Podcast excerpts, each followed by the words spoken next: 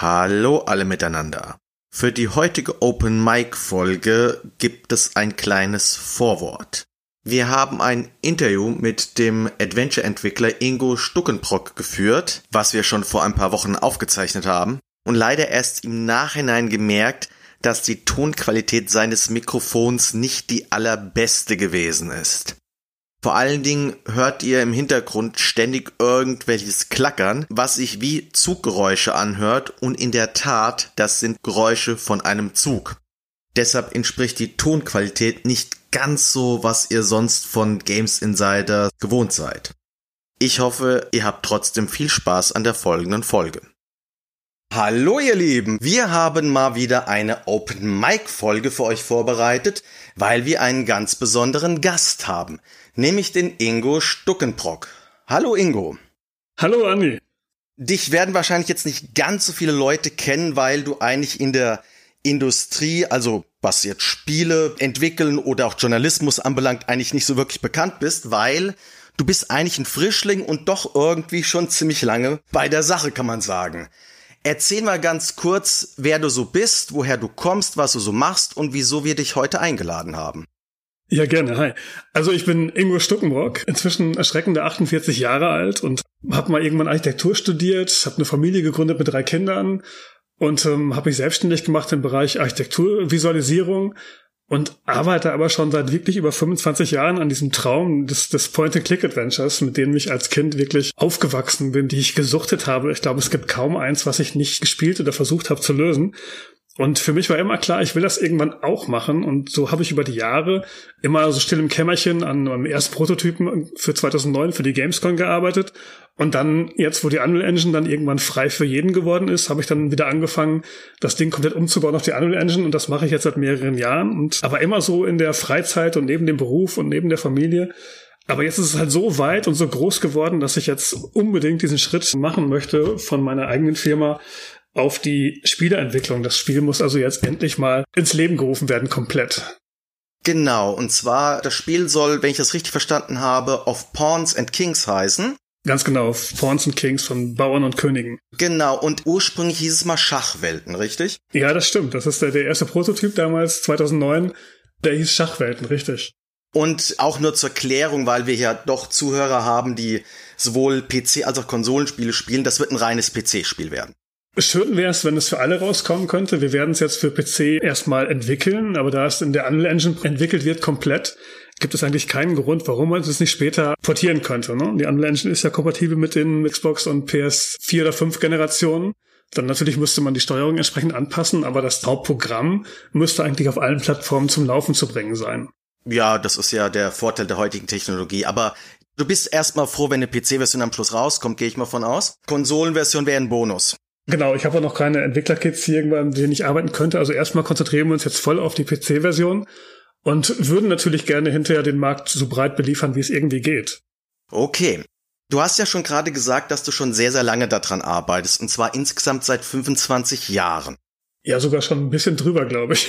ja, also ich habe da mal so zurückgerechnet. Äh, mhm. 25 Jahre, das ist so, da reden wir jetzt von 95, 96. Mhm. Da fallen mir halt so Sachen ein. Lucas Arts hat da mit Full Throttle und The Dick zwei eher umstrittene Titel rausgebracht. Sierra hat da mit Phantasmagoria und Gabriel Knight 2 so optisch in die Interactive Movie Schiene ist, sind die so ein bisschen gegangen.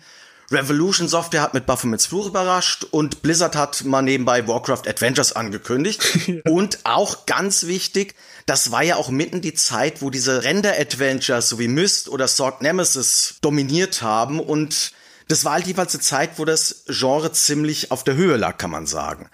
Und ist das so der Grund, warum du da angefangen hast, auch jetzt die Titel, die ich so genannt habe, oder geisterte das Spiel schon länger im Kopf herum. Da hast du ja gerade schon angedeutet, dass es eigentlich sogar schon, ja, schon länger ein Traum für dich war, sowas zu gestalten. Also die Sachen, die du gerade aufgezählt hast, habe ich äh, bis auf Warcraft Adventures, was bekannterweise nie rausgekommen ist, alle gespielt und größtenteils auch wirklich alle geliebt. Aber ich bin wirklich noch weit zurück. Also ich habe auf dem C64er mit den ersten Adventures The Hobbit und mit Gremlins angefangen und habe dann über den Amiga die ganzen, wirklich die ganzen LucasArt und Sierra-Spiele von Loom über Maniac Mansion über Zack McCracken und dann meine Lieblingsspiele ist Monkey Island 1 und 2, Indiana Jones 3 und 4 Und die Broken Sword Serie fand ich super, aber auch Beneath Steel Sky war fantastisch. Und ich habe die wirklich alle gespielt und diese Art der Geschichtenerzählung und dieses von einem den nächsten Bildschirm sehen zu wollen, alleine schon, weil es damals auch grafisch einfach so beeindruckend war, diese Sachen, die da umgesetzt wurden. Und in der Story vorankommen zu wollen, dieser Drang und dieser Wille war so groß. Also nachts hat man oft dann im Bett die Idee gehabt, die einen am nächsten Tag dann wieder weitergebracht hat das hat mich so geprägt. Und da wusste ich eigentlich schon zu der Zeit, ich will sowas auch machen. Und habe dann mit Deluxe Paint auf dem Amiga die ersten Grafiken gemacht, mit Amos, das ist so eine Programmiersprache auf dem Amiga gewesen, die ersten Programmierversuche gemacht. Aber richtig, richtig spannend, interessant wurde es dann erst so langsam zu der Zeit, mit der du jetzt gerade redest, da bin ich im Studium immer mit dem Zug zum Architekturbüro, wo ich gejobbt habe, hin und zurück gefahren nach Amstetten. Und da sind so die ersten richtigen Skizzen und die ersten Fetzen vom Storybook mhm. entstanden. Ja, also Amos habe ich übrigens auch mit programmiert. Wir sind uns sogar relativ ähnlich, was es anbelangt. Ich hatte auch lange Zeit so einen Traum, sowas zu machen. Ich habe auch mal ein Skript für ein Adventure mal geschrieben. Witzig, guck mal. Aber du bist deutlich weitergekommen, weil du hast Grafiken erstellt und hast ja auch einiges programmiert und auch jetzt Prototypen gemacht. Aber trotzdem, ja, wie haben wir uns das vorzustellen? Ich meine, du arbeitest da jetzt seit 25 Jahren oder sogar noch länger dran und es wird halt als nicht fertig und Du hast halt diesen Prototypen schon erwähnt, den du für die Gamescom 2009 erstellt hast. Mhm. Und dann habe ich noch so ein bisschen recherchiert, so 2007 rum. Da gibt's so ein paar Artikel von der PC Games oder Gamezone, die eben diese Schachwelten vorstellen, wo so ein paar Screenshots gab. Ja, richtig, stimmt. Also eigentlich muss ich die Frage zweiteilen. Was ist eigentlich passiert zwischen 95 und eben dieser Zeit 2007 bis 2009? Warum das so lange gedauert hat, bis eben dieser erste Prototyp war? Und warum ist aus diesem Prototypen kein Spiel geworden? Und wieso hat es dann nochmal so lange gedauert, bis du halt dir jetzt gesagt hast, okay, jetzt mache ich es nochmal nur richtig? Alles klar, fangen wir mit dem ersten Teil an. Also damals war die Zeit meines Studiums, da habe ich Architektur studiert, Diplom gemacht und relativ wenig Zeit für richtige konkrete Entwicklung gehabt. Aber ich habe halt äh, an der Story geschrieben und Skizzen gemacht zu der ganzen Sache, immer so, wenn ich halt Luft hatte, wie auf diesen Zugfahrten halt. Und da ist natürlich auch sehr viel äh, mit anderen Menschen der Zeit passiert und äh, was so ein Studium so macht. Richtig, richtig angefangen hat es dann erst, als ich über die Wintermute Engine gestolpert bin. Das war extra eine spezielle Engine nur für 2D Adventures. Und später konnte die auch 2,5D, also 3D Charaktere vorberechteten Hintergründen. Aber ich bin da dann drüber reingerutscht. Ich habe mich im Studium, habe ich mich halt immer schon mit, zu meiner Zeit hat man noch angefangen mit, mit Tusche zu zeichnen und jeden Maßstab einzeln zu zeichnen und dann zu kopieren. Und dann ist CAD aufgekommen in meinem Studium. Ich bin sofort auf CAD aufgesprungen und auch direkt auf den 3D-Bereich und habe dann angefangen für meine eigenen Projekte, aber auch für Projekte von Studienkollegen, die Sachen zu visualisieren. Und da habe ich dann meine Expertise über die Jahre in 3D-Software und 3D-Visualisierung erlangt und darüber war mir klar, ich kann also, wenn ich will, kann ich die Grafiken für das Spiel machen. Mit der Winterwood Engine hatte ich dann auf einmal ein Tool, mit dem ich alles zusammenbringen konnte, also die, die Story, die Grafiken, die Programmierung, die ich mir dann aneignen musste, aber das ging relativ einfach. Und so habe ich dann angefangen für diesen ersten Prototyp wirklich im klassischen 2D-Rendering, also alles vorgerechnete Bilder mit dann mehreren Ebenen, wo dann animiertes Wasser, animierter Hintergrund, dann gab es hinterher den drei Himmel, der das Ganze drumherum kreiste und die 3D, die Low-Poly 3D-Figur, die auf ein auch Low-Poly 3D-Modell des Hintergrundes Schatten werfen konnte auf einen 2D-Screen, aber da das 3D-Modell ein Low-Poly mit drin lag, konnte man dann wirklich realen Schatten auf die 2D-Szene werfen. Und damit hatte ich die Möglichkeit, dieses Ding zu machen und habe das dann immer neben meiner eigenen Firma, die ja Architekturvisualisierung machte und uns ernährt hat, dieses Spiel weiterentwickelt. Und irgendwann war es dann so weit, dass ich drei spielbare Kapitel hatte. Und dann habe ich mir den, den Mut gefasst, meinen Laptop genommen und bin zur Gamescom nach Leipzig getigert und musste da erschreckenderweise campen, weil alle Hotels schon ausgebucht waren. Ich war zu spät. Habe mich dann bei allen damals mir bekannten Publishern beworben und hatte auch wirklich bei jedem einen Termin bekommen und hatte hinterher zwei Verträge vorliegen, dieses Projekt zu machen. Aber die Verträge waren der gestaltet, dass es finanziell wenig Anreiz für mich gab, das zu machen, aber ganz, ganz viele Risiken es gab ja damals nur die Möglichkeit, das über einen Publisher zu gehen. Also hatte ja keine Wahl, dieses, dieses Spiel selbst herauszubringen. Und deswegen war man an einen Publisher gebunden und der konnte dann ziemlich genau diktieren, wie das zu laufen hatte. Und wenn man bestimmte Dinge nicht einhalten konnte, auch wie, wie Timelines oder irgendwas, dann verlor man die eh schon geringe Bezahlung zu einem Teil. Und das konnte sogar so weit gehen, dass man die Rechte am eigenen Spiel verlor. Und dazu kam dann noch, dass wir ähm, familiär uns auch überlegt hatten, jetzt eigentlich könnten wir mal den Nachwuchs angehen. Und so habe ich mich dann ganz schweren Herzens wirklich gegen diese Verträge entschieden und dieses Spiel erstmal komplett auf Eis gelegt. Ganz kurze Zwischenfrage mit den Verträgen. Also du hast ja von Deadlines auch gerade geredet. Ja, genau. Hattest du auch das Gefühl, dass du diese Deadlines nicht einhalten könntest, so nach dem Motto, dass das für dich überzogen klang? Oder hattest du das Gefühl, okay, das könnte ich schaffen, aber hat es dann doch zu viel Angst, was ist, wenn was dazwischen kommt und dann alles den Bach runtergeht? Also das war so, dass das Geld also definitiv nur für mich gereicht hätte, so gerade eben. Also ich hätte da keinen dazu holen können zu dem Spiel. Ich hätte also jeden Bereich selbst abdecken müssen weiterhin. Die Publisher hätten die auch niemanden zur Verfügung gestellt als Team oder so.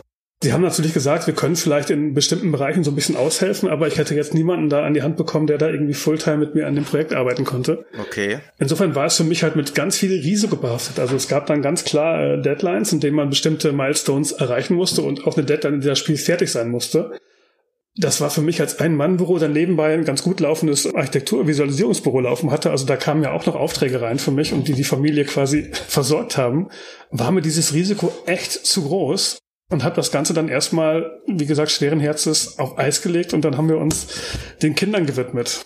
Das hat dann so ein paar Jahre gedauert, bis wir unsere drei Kinder auf der Welt hatten und kam halt irgendwann für mich dieser wirklich wunderbare Tag, wo Unreal sich entschieden hat, anstatt irgendwie eine Million Lizenzgebühr für die Unreal Engine zu nehmen, mal eben zu sagen, ihr könnt alle mitarbeiten.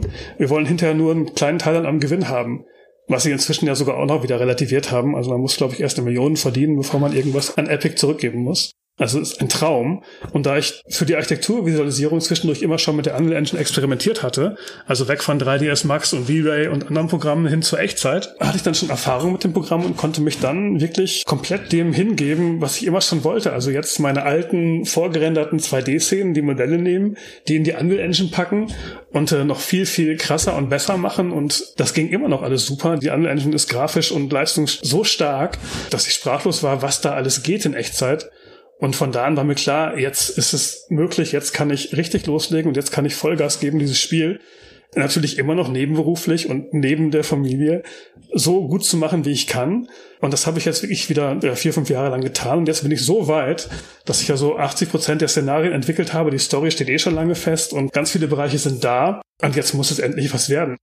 Du sagst ja die ganze Zeit, dass du das alles gemacht hast. Das heißt, du hast da wirklich praktisch alles alleine gemacht oder in welchen Bereichen hast du denn schon Hilfe gehabt? Also alles, was du siehst, ist im Endeffekt von mir, bis auf die 2D-Skizzen der Charaktere. Die machte eine Freundin von mir auch immer schon seit den allerersten Tagen. Das ist äh, total super, dass das Fabi das macht. Und ich wüsste auch gar nicht, wo ich wäre, wenn Fabi das nicht gemacht hätte. Weil ich hatte die Charaktere halt im Kopf.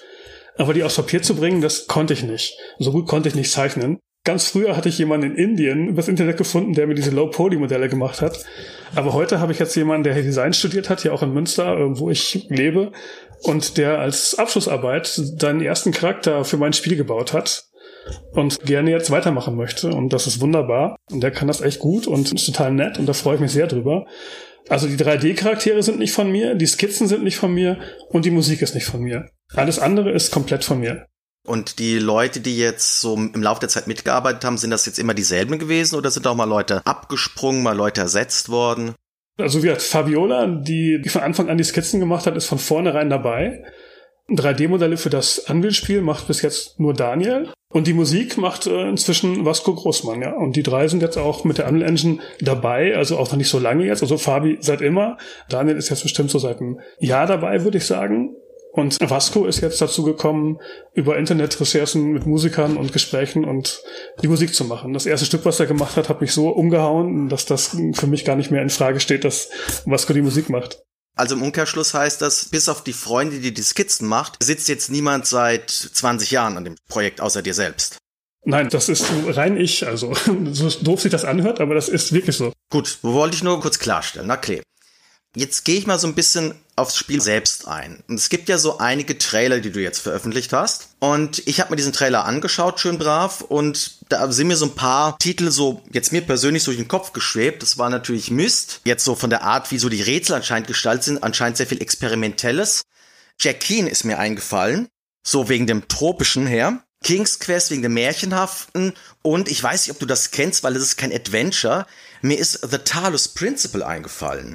Ja, wobei The Talos Principle halt zu neu schon ist, um mich inspiriert zu haben dazu. Das ist mir deshalb halt eingefallen, wegen dem Setting, weil du da eben so Ruinen hast, die äh, Pflanzen überwachsen sind. Also das ist jetzt Zufall. Meine Inspirationen kommen ganz klar aus den alten äh, LucasArts-Tagen. Also Monkey Island 2 ist äh, auch mit dem karibischen Setting wahrscheinlich irgendwo in mir drin. Ähm, das ist das eine. Das andere ist auch wirklich ganz klar Riven, also der Nachfolger zu Myst, war für mich sehr, sehr prägend. Myst selbst hat mich damals gar nicht so umgehauen. Riven dafür umso mehr. Und die große andere Säule ist Jim Henson, der, der Muppets-Erfinder, hat zwei Filme gemacht, und die ich über alles liebe. Das ist Der dunkle Kristall. Der Film, die Serie war auch gut, aber ich, der Film ist für mich immer noch unvergleichbar. Und danach vor allen Dingen der Film Labyrinth. David Bowie und sonst auch nur Puppen. Jennifer Connelly, David Bowie und der Rest ist halt Muppets, Puppen und Kulisse. Und ich glaube, wenn man den Film Labyrinth mal gesehen hat, dann weiß man, wo ganz viel meiner Inspiration herkommt. Das Lustige ist ja, dass beide Filme Inspiration für Adventure-Spiele waren, die zu den Urgesteinen der Adventure-Größen gehören. Also es gibt ja Labyrinth von Lucasfilm Games. Ja gut, das war ja das Spiel zum Film. Genau, und es gibt noch der dunkle Kristall Text Adventure von Roberta Williams von frühe 80er Jahre. Das kenne ich überhaupt nicht, echt? Das ist mir jetzt auch nur bei der Recherche aufgefallen. Also ich wusste, dass es das Adventure gab. Mir war aber nicht wirklich bewusst, dass das von Roberta Williams ist. Vor King's Quest hat die so fünf Text-Adventures gemacht und das ist eines davon gewesen. Ah, das muss ich ja mal, mal rausfinden. Das ist ja voll spannend. Also der Labyrinth habe ich natürlich auch gespielt, mit diesen unsäglichen fünf Minuten am Anfang, wo man auch mit dem Text rumbasteln musste, bevor man dann endlich in das richtige Spiel kam. Da war ich völlig verwirrt als Kind, da war ich glaube ich zehn Jahre alt, wo ich das gespielt habe. Und ich war völlig verwirrt, weil ich dachte, das wäre so ein grafisches Adventure wie Murder on the Mississippi. Mhm. Und dann ist so ein Text-Adventure, ich war erstmal total enttäuscht, dachte, was ist denn das hier? Und ja, also das war schon ein interessantes Experiment. Ja, und vor allen Dingen, glaube ich, wenn man am Anfang was, ich glaube, man musste diesen Coin mitnehmen. Wenn man den nicht hatte, konnte man das Spiel, glaube ich, hinterher auch gar nicht lösen, oder? Musste man nicht in dieser Textszene am Anfang? kann sein. Ich muss wirklich zugeben, also ich habe Labyrinth nie komplett durchgespielt. Auch nicht mit Lösung später im Erwachsenenalter. Nein, ich auch nicht, weil es bei mir immer abgestürzt ist hinterher. Mhm. Ich hatte eine Szene hinterher in der Goblinstadt. Ich bin immer dahin gekommen und dann ging es nie weiter. Was vermutlich an der unfassbar legalen Version gelegen hat, mit der ich damals gespielt habe. Ich habe mir es irgendwann für meine Sammlung dann noch im Original gekauft. Ich bin fein raus. Äh, ja, ja, das habe ich natürlich hinterher auch gemacht. also du hast jetzt ein paar Titel genannt, die dich inspiriert haben. Das heißt, dein Spiel war von Anfang an von diesen Titeln inspiriert und ist dann noch eine weitere Inspirationsquelle im Laufe der 25 Jahre dazugekommen? Hey, das ist mal eine gute Frage. Da ich ja schon so lange an diesem Spiel arbeite und es gibt halt Bilder aus dem ersten Prototypen auch, da sieht man schon, dass die Szenen halt ähnlich angelegt sind wie heute, nur halt viel, viel einfacher und mit viel weniger Vegetation und drumherum. Nein, für mich ist es wirklich das Werk von LucasArts, von den Grafikern damals. Dann ganz stark halt die Cyan-Spiele. Also Myst fand ich damals noch relativ unbeeindruckend, obwohl die Technik und das Ganze natürlich neu war damals das Genre. Aber Riven hat mich dann völlig abgeholt und die weiteren Myst-Teile wurden dann grafisch immer aufwendiger. Ich bin, das hört sich so doof an, aber ich bin halt visuell sehr äh, beeinflussbar und da ich ja auch in der visuellen Branche immer schon gearbeitet habe, ist da mein Augenmerk immer sehr groß drauf gewesen. Also man spricht dann bei, bestimmten Spielen von einer Grafikhure. Das trifft auf mich vielleicht dann sogar zu. Und insofern ist mir immer ganz viel daran gelegen gewesen, dieses Spiel grafisch so gut zu machen, wie es irgendwie geht. Aber dieser Stil war für mich, der ist für mich wirklich von Labyrinth und Kristall und von diesen Sachen ganz klar dominiert. Und den habe ich danach auch nicht mehr geändert. Er ist immer so gewesen, wie er jetzt ist. Und den baue ich auch das ganze Spiel so durch. Naja, man merkt also schon diesem Trailer und den Bildern, die ich jetzt so gesehen habe, schon stark an, dass du Architekt bist. es steht halt wirklich sehr viel rum. Das sind keine leeren Räume, beileibe nicht. Ja. Aber das darfst du Architekten nicht sagen. Architekten leben ja lieber so ganz klar und ganz, ganz äh, less is more. Und, äh Aber ich dachte schon, dass die von wegen, wenn die kreativ sind, dass sie dann schon auch wollen, dass es so ein bisschen vollen belebt aussieht. Aber gut, Tendenz heute ist eher anders. Ja, heute. aber du bist nicht heute. Nein. Ich glaube, du bist vor 25 Jahren. Aber auch nee, zu meiner Zeit hieß es schon immer less is more, less is more, less is more. Okay. Das war das Credo, mit dem wir im, immer traktiert worden sind. Ich bin dann eher der, ich will da aber noch mehr reinbringen Typ. Also zumindest was dieses Spiel angeht. In meiner Architekturentwicklung habe ich dann auch versucht, das äh, dem Rechenschaft zu tragen. Aber dieses Spiel sollte immer so gut aussehen wie irgendwie möglich. Und dafür muss es auch lebendig sein. Dafür muss die Welt auch einfach atmen und leben und, und greifbar sein.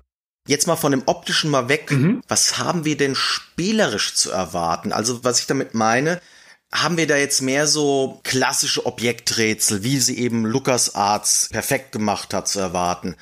haben wir mehr so das Austüfteln, Herausfinden von so Maschinen wie in Myst oder Riven zu erwarten? Oder, was ich jetzt aber nicht irgendwie bei dir glaube, geht's mehr in eine Richtung von einer interaktiven Erzählung wie jetzt bei modernen Interactive Movies?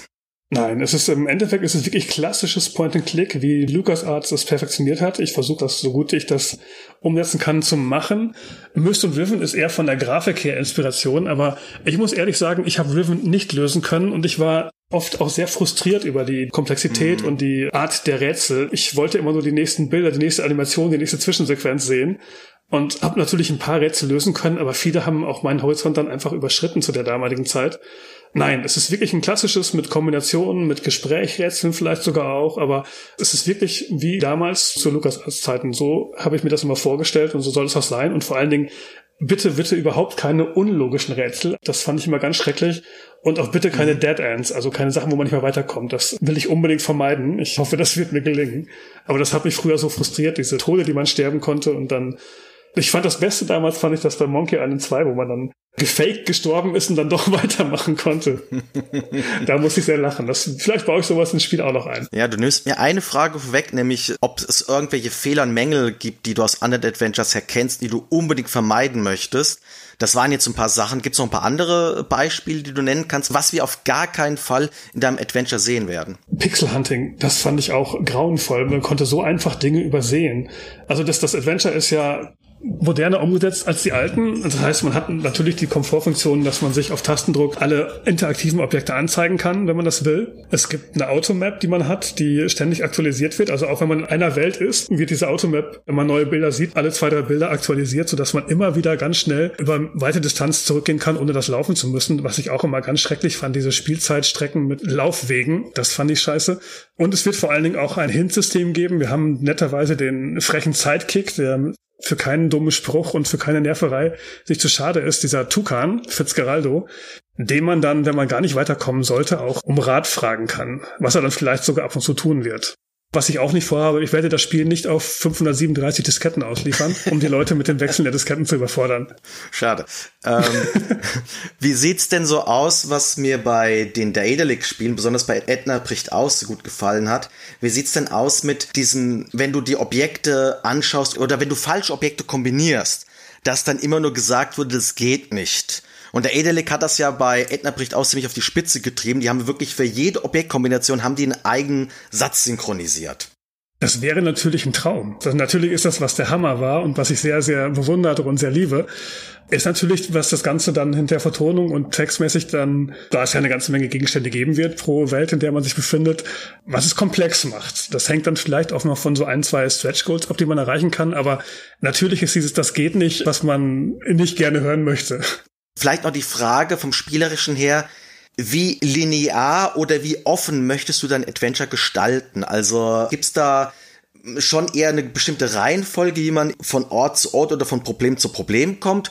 Oder wird's eben auch Momente geben, wo du dem Spieler so eine kleine, mini offene Welt gibst und er kann sich entscheiden, in welcher Reihenfolge er was zu lösen hat?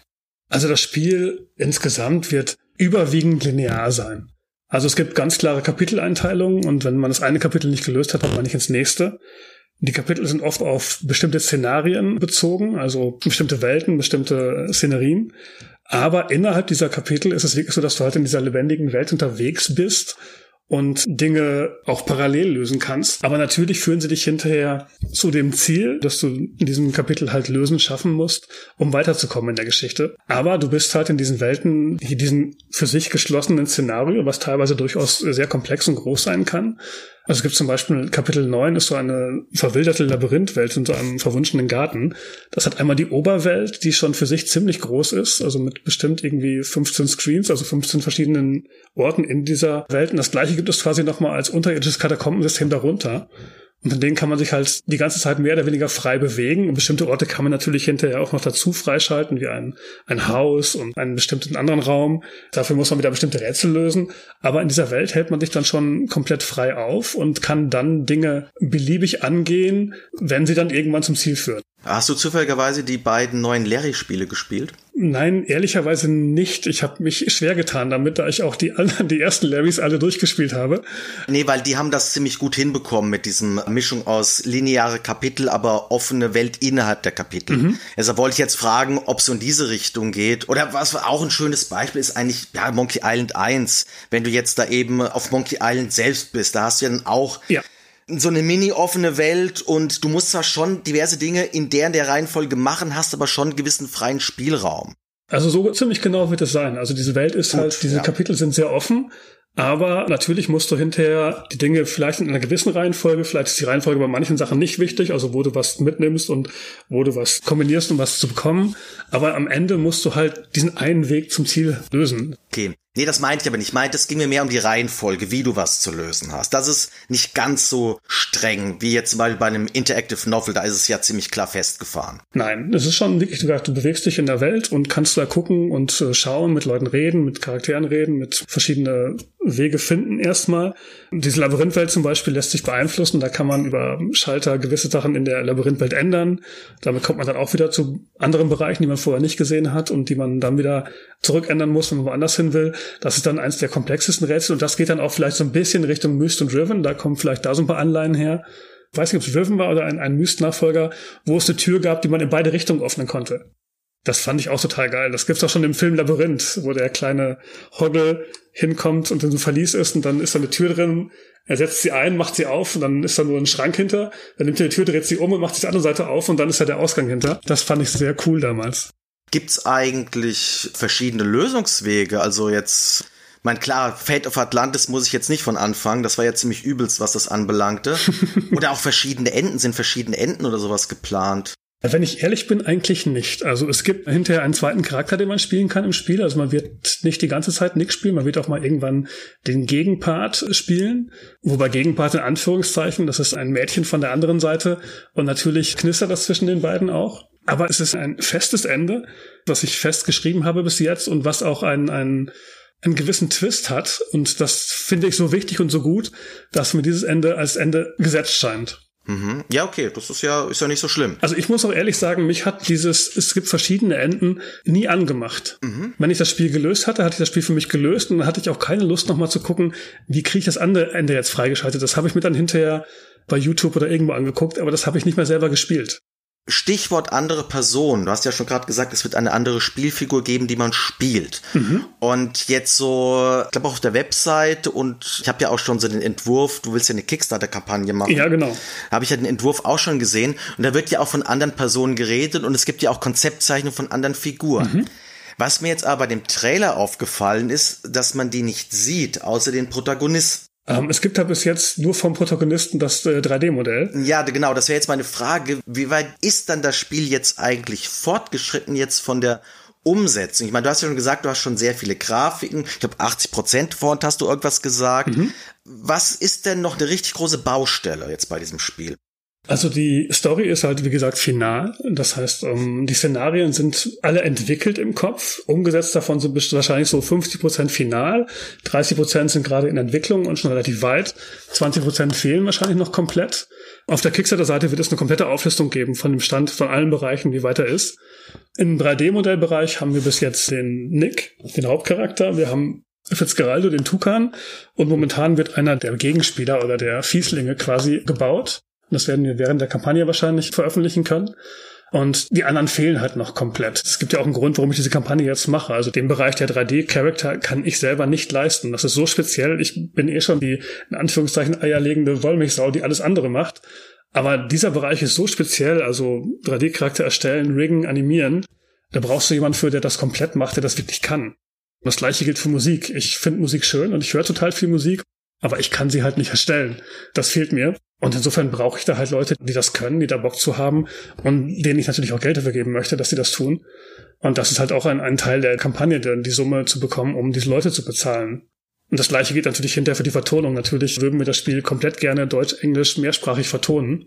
Aber das ist natürlich dann auch ein Kostenaufwand bei einem so umfangreichen Spiel, wie wir es entwickeln, der dann auch dann pro Übersetzung wahrscheinlich so um die 10.000 Euro gehen wird. Ja, da wird's auch teuer. Da kann ich aber auch den Tipp geben, wenn ihr das finanziell nicht hinbekommt, dann verzichte lieber auf die Sprachausgabe, weil dann ist immer noch ein Spiel da. Nein, natürlich werden wir das Spiel zuerst machen und wir werden mit Sicherheit auch eine eigene Sprachversion aus reinem Spaß da reinbauen, die wir machen. Aber natürlich würden wir auch total gerne dann professionelle Sprecher haben, die das dann richtig cool können. Das wäre natürlich schon der größte Wunsch. Aber man kann auch als Reward, wenn man backt, kann man sich dafür entscheiden, eine alternative Tonspur einzusprechen für Charaktere, die wir dann im Optionsmenü für alle Spieler zur Verfügung stellen wollen. Eine letzte Sache, die mir bei dem Trailer aufgefallen ist, und das ist jetzt nur eine Kleinigkeit, es kann sein, dass ich mich da in was reinsteigere, mhm. aber mir ist da eine Szene ganz am Anfang aufgefallen. Also jetzt in diesem Spiele, in diesem Gameplay-Trailer, sag ich mal. Da sieht man den Charakter, wie der zu einer Tür geht. Und da ist mir sofort aufgefallen, er macht die rechte Seite auf und danach macht er nochmal die linke Seite auf. Beides ist eine Funktion. Man konnte die linke und die rechte Seite der Tür aufmachen. Mhm. Warum? Weil eine Seite nicht breit genug ist, damit er durchpasst. das ist aber schon ein bisschen gemein. naja, es sind zwei Türflügel da und wenn eine Seite auf ist, sieht man halt ganz realistisch, der Charakter passt noch nicht rein. also der Spieler muss wirklich beide Seiten aufmachen, per Hand, damit er durch die Tür durchkommt. Ja, in diesem Falle ist das so. Ich, aber ich glaube, das ist die einzige Szene, wo das so ist. Ich weiß auch nicht, warum ich das so gemacht habe, ehrlich gesagt. Ich habe beide Türen separat angelegt und dann beide interaktiv gemacht und da musste man, du hast recht, man hätte natürlich beide auf einmal aufmachen können, aber in diesem Falle ist das nicht so passiert. Ich würde mir dann noch ein Rätsel überlegen, wo quasi man die Türen von jeder Seite verschieden aufmachen kann, dadurch wieder irgendwas auslösen könnte. Ich dachte, es ging so ein bisschen in diese Richtung. Nee, das war jetzt wirklich nur reine. Ich habe halt gemerkt, eine Tür reicht nicht. Das sieht dann doof aus, wenn der Charakter durchläuft und mitten durch die Tür läuft. Also muss man beide Flügel aufmachen. Okay. Ansonsten, ja, gibt's noch irgendeine Wunschvorstellung für dein Spiel, was du so gerne hättest, wo du aber echte Angst hast, nee, das kriegen wir nicht hin, das werden wir nicht umsetzen können? Natürlich würde ich total gerne Motion Capturing machen, die Bewegungsabläufe der Figuren aufnehmen und noch mehr Zwischensequenzen reinbringen auf diese Art und Weise und die Gesichter bis ins Detail ausarbeiten mit mit Haar und und äh, lippensynchroner Stimme und Sprache und ähm, man kann es ja so weit treiben. Die Unreal Engine bietet ja gerade jetzt in den letzten Updates mit mit Haaren und Dingen Möglichkeiten, die wieder weit über das hinausgehen, was man bis jetzt kannte. Und es ist ganz einfach, sich darin zu verlieren. Aber das Gleiche wäre natürlich, wie cool wäre das, wenn wir Sprecher kriegen, die man kennen könnte, ne? Also bekannte Sprecher für das Spiel. Mhm. Ist natürlich auch ein Traum. Aber aller, aller wichtigste ist jetzt wirklich für uns, dieses Spiel, so wie es ist, endlich final fertigzustellen, wo ich schon mein Leben lang von träume. Das muss jetzt passieren. Deswegen werden wir auch mit Sicherheit nicht mehr auf die Unreal Engine 5 umspringen, weil sonst fange ich nochmal von vorne an. Das geht nicht. Dann kommen wir nochmal zu der Kickstarter-Kampagne, die jetzt geplant ist. Mhm. Die ist, wenn ich jetzt richtig verstanden habe, jetzt noch nicht online. Die ist quasi von Kickstarter freigegeben. Das heißt, es gibt eine Seite, wo man sich registrieren kann, wenn man benachrichtigt werden möchte, wenn es dann soweit ist. Also man kann sich jetzt auf der Kickstarter-Seite quasi als Interessent für dieses Spiel anmelden und dann bekommt man, sobald die Kampagne live ist, dann eine E-Mail zugeschickt, dass man jetzt backen darf und uns unterstützen kann bis zum geht nicht mehr. Okay, eine Frage, aber die hast du mir eigentlich schon beantwortet, warum die Kickstarter-Kampagne erst jetzt läuft. Ich meine, Kickstarter ist ja eigentlich groß geworden, lustigerweise durch ein anderes Point-and-Click-Adventure, nämlich Broken Age. Aber das ist ja jetzt auch schon vor neun Jahren gewesen. Also 2012 haben die die Kampagne gestartet. Aber das war der Punkt, wo ich wusste, wie Tim Schafer das damals gemacht hat und den Erfolg damit bekommen hat, war mir klar, ich brauche jetzt keinen Publisher mehr. Ich kann jetzt tatsächlich den Weg auch alleine gehen.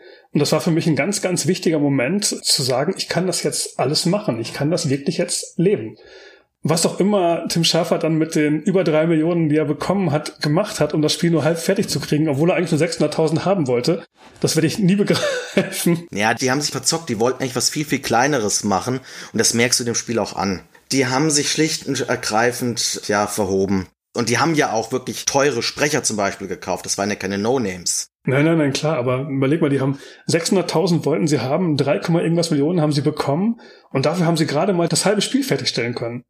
Und erst mit dem Verkauf des halben Spiels konnten sie die zweite Hälfte finanzieren. Ja, das ist aber so, ich habe halt auch schon Artikel geschrieben über Kosten von Videospielen und sobald du halt ein richtiges Team hast und ganz viele Leute hast, Klar. das wird wahnsinnig teuer. Und bei dir ist halt eben der Vorteil, du sitzt da halt alleine schon so ewig dran und es ist halt auch schon so viel fertig. Ich will nicht sagen, dass die gut gemanagt haben, aber auf alle Fälle Missmanagement, gar keine Frage.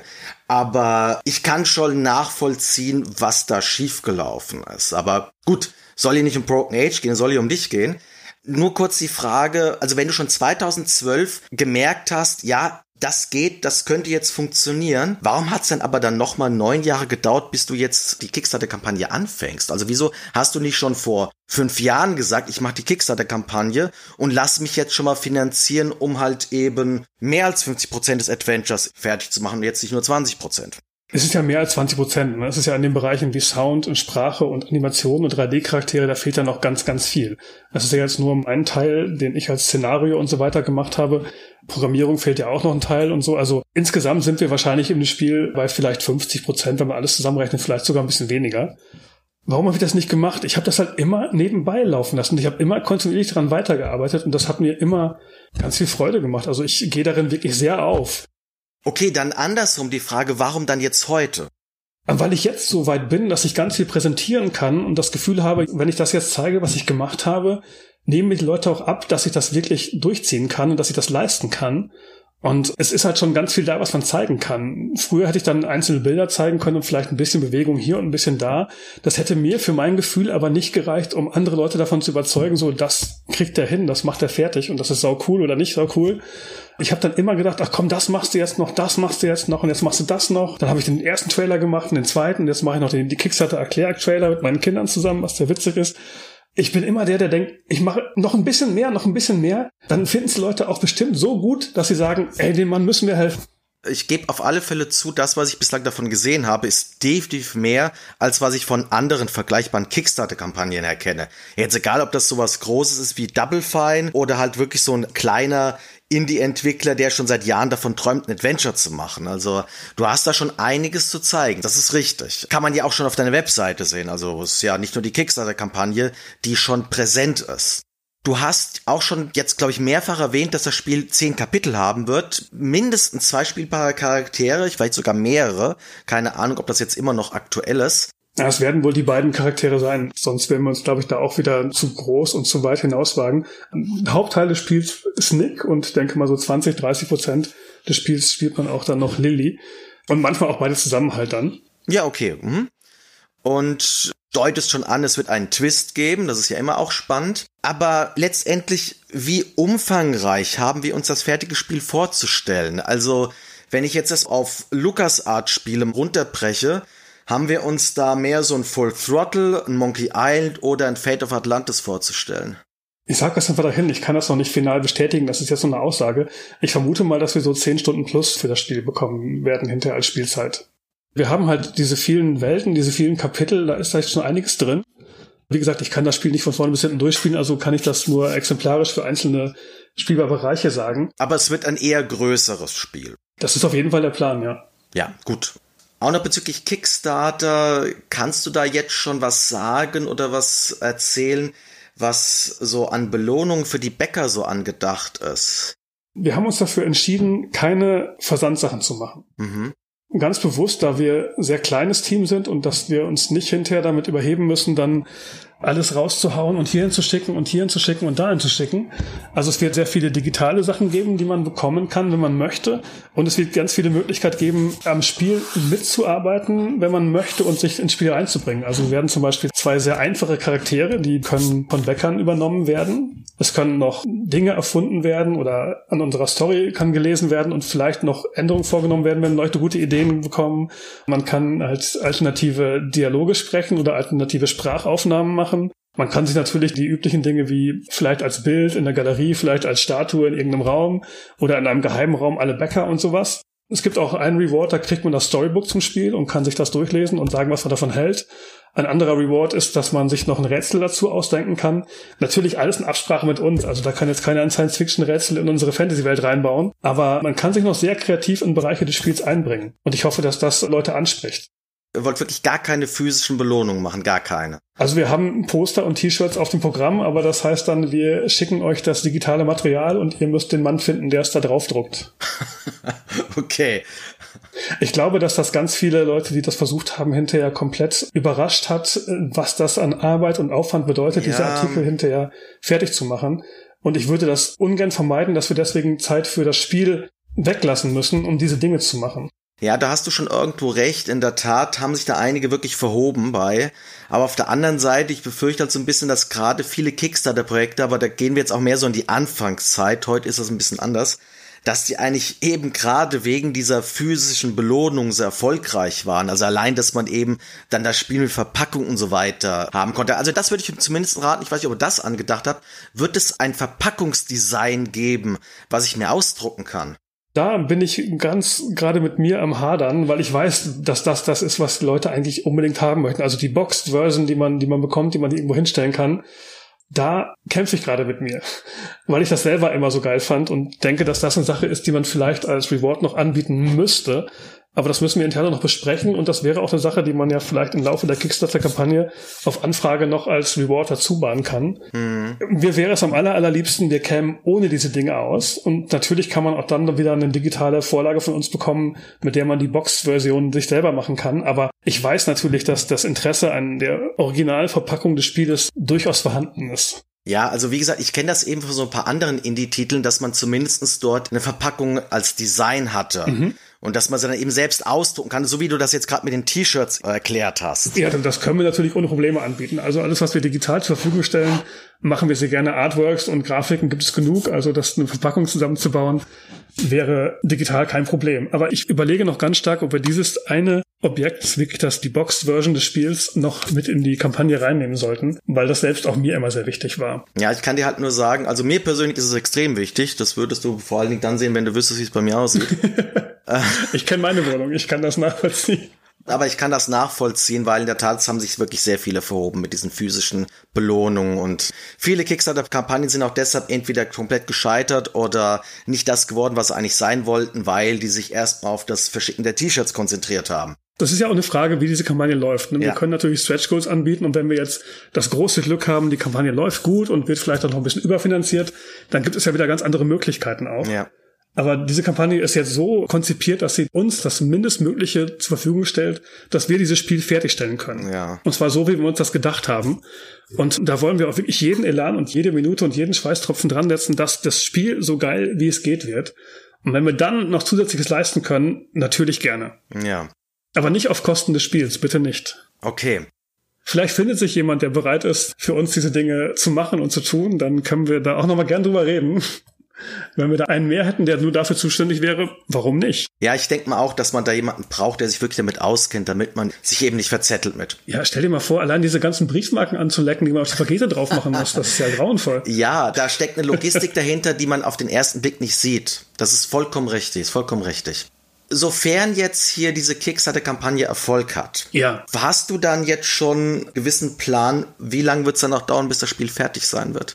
Ja, also ziemlich konkret sogar. Also wir haben uns, ähm, oder ich habe mir ganz viel Gedanken gemacht und die anderen, die mitarbeiten auch. Ich glaube, dass wir dieses Spiel in zwölf Monaten final machen können. Okay. Aber wir werden 16 Monate angeben. Okay. Mhm. Also unser Lieferzeitraum ist nach 16 Monaten. Wir werden, wenn wir die Kampagne jetzt durchziehen, Juni, Juli 2022 liefern aber das auch einfach nur als Vorsichtsmaßnahme, weil wir nicht hinterher in das Problem kommen wollen, kacke, wir kriegen es jetzt nicht hin. Ja. Natürlich kann es das hinterher trotzdem passieren. Wir machen das zum ersten Mal. Ich will mich da nicht von ausnehmen, aber wir versuchen zumindest diesen Puffer, diese Gewissheit mit einzuplanen, um hinterher nicht auf die Nase zu fallen. Ja, da kann ich auch einen ganz großen Tipp gleich vorneweg geben. Die Kickstarter-Kampagne, die ich verfolge, die lange dauern. Die, wo die Bäcker nicht sauer sind, sind diejenigen, wo man zumindest das Gefühl hat, da kommt noch was. Ja. Also nach dem Motto, wenn ihr nach 16 Monaten merkt, es wird nicht fertig, dann gebt den Leuten irgendetwas, zeigt ihnen etwas, gebt ihnen ein paar spielbare Kapitel oder sonst etwas. Ja, also du kannst dir ja vorstellen, ich mache das seit über 25 Jahren, dieses Ding fertig zu kriegen, ist mir,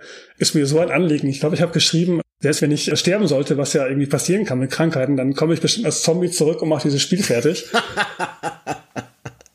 Aber das nur so dahin gesagt.